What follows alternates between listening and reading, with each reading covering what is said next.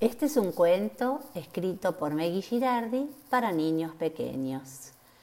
El oso Joaquín. Joaquín es un oso pardo de esos que ya no hay tantos. Vive en un lugar muy lindo.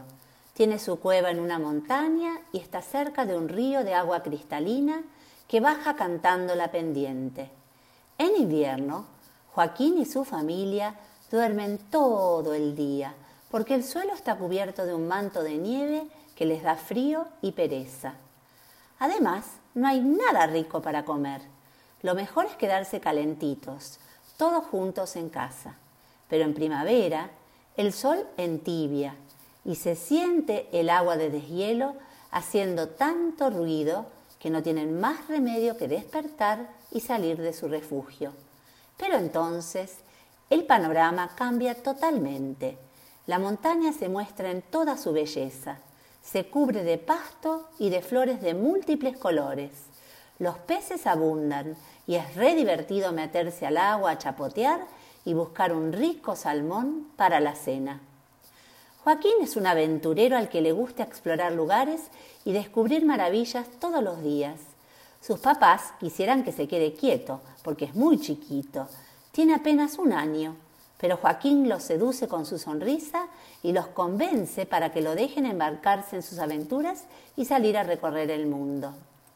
Su hermana, la osesna Inés, muchas veces lo acompaña en sus correrías, pero otras está muy ocupada, ya que ella tiene que ir al jardín de los ositos, donde le enseñan cosas útiles para su vida. Joaquín tiene todo el tiempo del mundo y vaya si lo aprovecha. Hoy pidió permiso para caminar por el prado. Sus padres se lo concedieron, con la condición de que no se acercara mucho al agua. Joaquín no le tiene miedo a nada, y la corriente puede ser muy fuerte en esta época.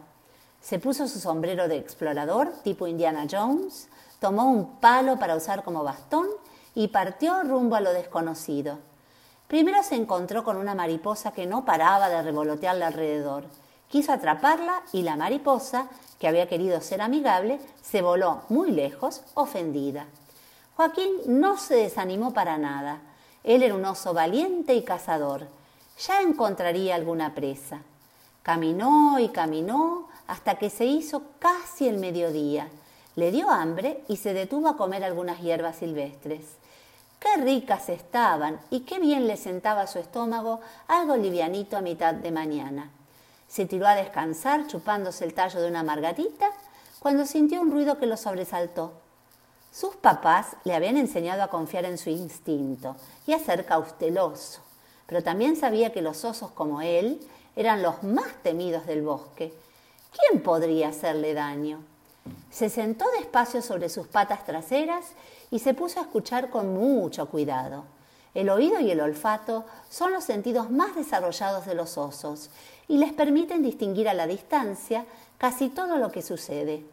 Joaquín no tardó en comprender que se trataba de una jauría de lobos que pasaban husmeando por su territorio.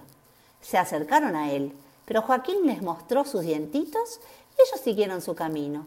Seguramente iban tras otra presa. Los vio alejarse en la espesura del bosque y se puso a buscar un postre para terminar su almuerzo. Olisqueó por aquí y por allá hasta dar justo con lo que buscaba, un panal de abejas. Buenísimo. La miel estaba allí, al alcance de su pequeña garra. Joaquín no lo pensó dos veces. Le dio un zarpazo al abeto endeble de donde pendía el panal, que cayó al suelo, produciendo un terrible desparramo de abejas. Cuando las abejas se dieron cuenta de quién era el causante de semejante atropello, se formaron en escuadra de ataque y se lanzaron contra Joaquín.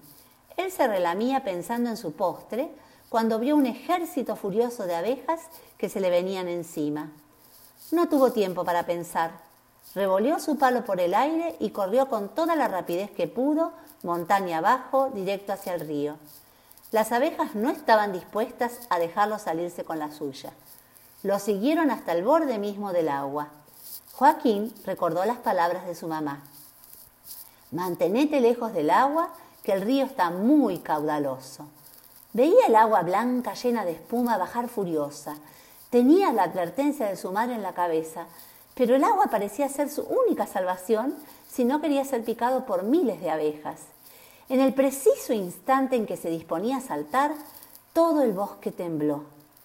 Joaquín escuchó el rugido imponente de su padre que se interpuso entre él y sus perseguidoras. Ellas rebotaron contra la piel gruesa y curtida de su papá Paco y finalmente se batieron en retirada. Joaquín estaba encogido esperando el regaño de su papá y de su mamá, que llegó presurosa al escuchar el rugido. Sin embargo, sus papás lo abrazaron con fuerza y nada dijeron. No hacía falta. Joaquín había aprendido algo muy valioso. Nadie es demasiado grande ni demasiado pequeño. Todos los seres de la naturaleza tienen que ser tratados con el mayor de los respetos. Esa noche, el ocesno se fue a dormir exhausto después de contarle a su hermana las aventuras del día. Y colorín colorado, este cuento se ha terminado.